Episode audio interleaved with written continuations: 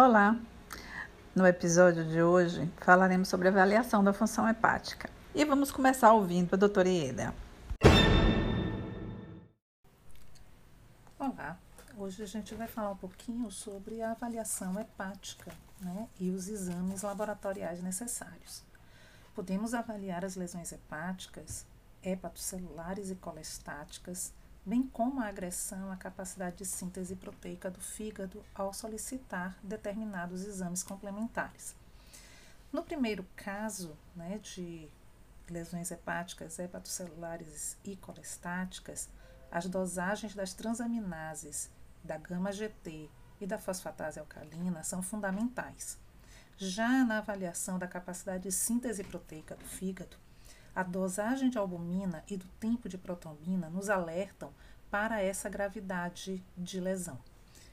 Mas a dosagem das bilirrubinas também podem nos apontar bastante para o metabolismo é, hepático e para o diferenciamento do raciocínio clínico quanto à origem do problema, ou seja, casos de disfunção hepatocelular ou biliar tem um aumento predominante das bilirrubinas diretas, enquanto que casos de hemólise vão dar o aumento das bilirrubinas indiretas.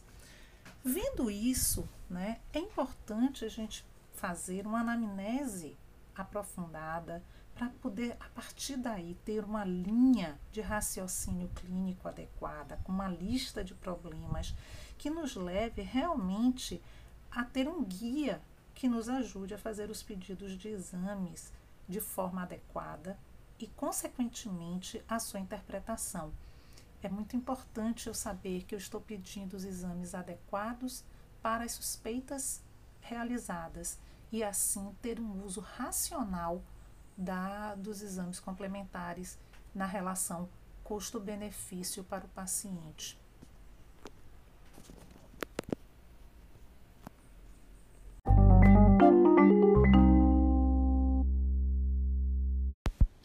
Muito obrigada, doutora Ida, pela sua participação mais uma vez aqui em nosso podcast. Eu complemento a sua fala abordando a, a condição de, no processo do diagnóstico, é natural que, inicialmente, o médico solicite um conjunto de exames não é? Porque para fazer essa avaliação hepática, de fato, você precisa de um conjunto que inclui as aminotransferases, as enzimas canaliculares, a gama-GT e a fosfatase alcalina, bem como a dosagem da bilirrubina, né, total e suas frações, a dosagem das proteínas, né, total e suas frações, e também o tempo de protrombina. Pelo menos esses todos esses exames em um momento inicial, quando há essa suspeita de um comprometimento hepático, é importante que seja feito de forma assim, conjunta. Esse conjunto vai auxiliar né, o médico, junto com as suas suspeitas, seus achados clínicos de exame físico e anamnese, a é, identificar o problema, entender a gravidade do problema, né? Por exemplo, nos casos de icterícia, é, entender se essa causa da icterícia, ela, é, os exames podem apontar, sugerir que ela seja pré-hepática ou seja é, decorrente de um acometimento hepático ou seja por conta de uma obstrução. É? Então, é, é, o conjunto será importante. Contudo, a partir do momento em que se faz esse diagnóstico, se confirma esse diagnóstico e que por fim você entende que o paciente tem algo que é realmente a nível hepático, a exemplo, né, por exemplo, das, a, das hepatites virais, por exemplo, não é? Não há mais por que repetir esse conjunto de exames. Ele é, é aceitável que se faça no in momento inicial. É importante que seja feito no momento inicial e depois, confirmado o acometimento hepático, seja por quaisquer razões, ah, não há por que fazer esse, a repetição desse conjunto.